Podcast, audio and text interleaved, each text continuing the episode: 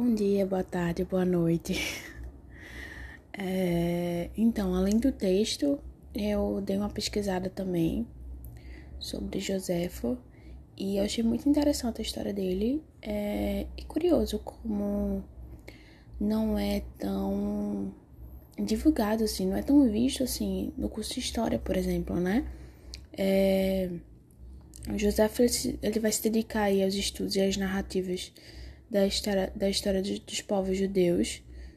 É, ele vai ser um importante historiador né, na narrativa da cultura do povo judeu no mundo, é, principalmente no mundo romano, né, num período de bastante intenção.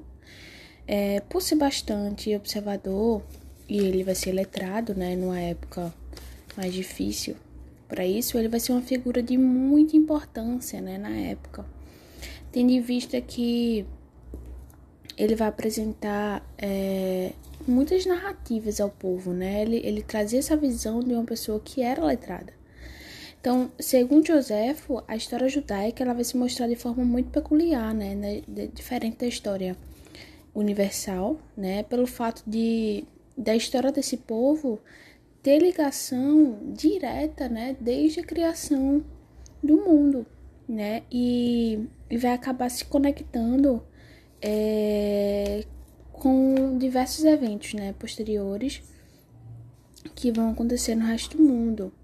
Então, ele não vai se colocar. É interessante que ele não vai se colocar como o único capaz de interpretar esse divino, né? Embora ele tivesse esse conhecimento para isso. Mas ele assume que a sua capacidade de fazer isso, que ele tem essa capacidade de fazer isso e que ele faz isso muito bem. Então, ele pode não ser, né, nos dias atuais, um dos historiadores mais famosos, mas como o texto mesmo fala, que ele foi um historiador, né, helenístico romano que já chegou completo em material. Então, isso é muito interessante. Eu gostei muito de ter conhecido é, a história desse historiador. E é isto.